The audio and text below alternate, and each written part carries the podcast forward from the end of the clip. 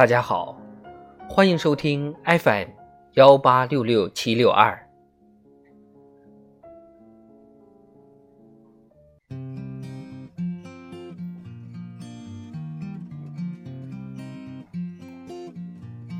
世界上最精彩的演讲词，最后一次演讲，闻一多。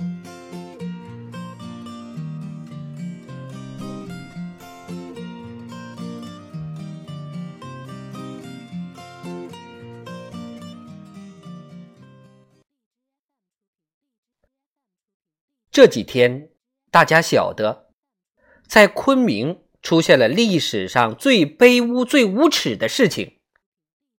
李先生究竟犯了什么罪，竟遭此毒手？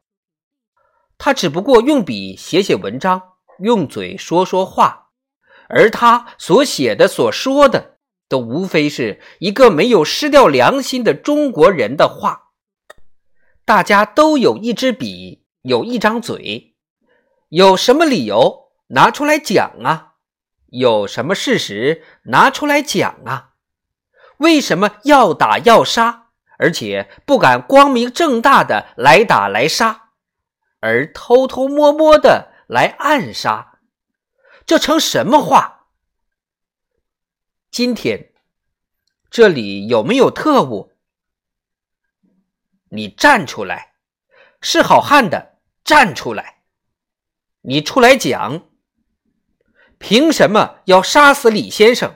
杀死了人又不敢承认，还要污蔑人，说什么桃色事件，说什么共产党杀共产党，无耻啊！无耻啊！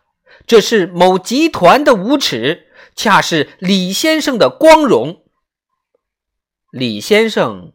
在昆明被暗杀，是李先生留给昆明的光荣，也是昆明人的光荣。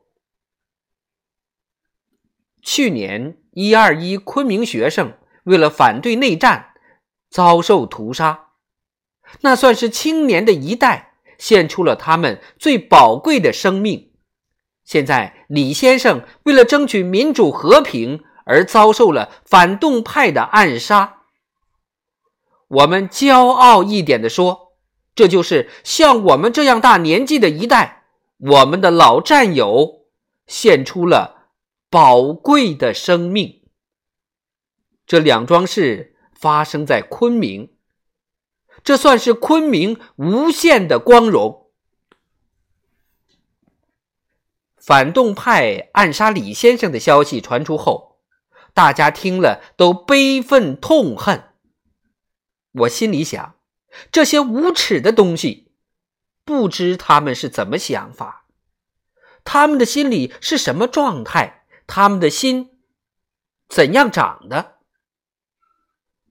其实很简单，他们这样疯狂的来制造恐怖，正是他们自己在慌啊，在害怕呀，所以他们制造恐怖。其实是他们自己在恐怖啊！特务们，你们想想，你们还有几天？你们完了，快完了！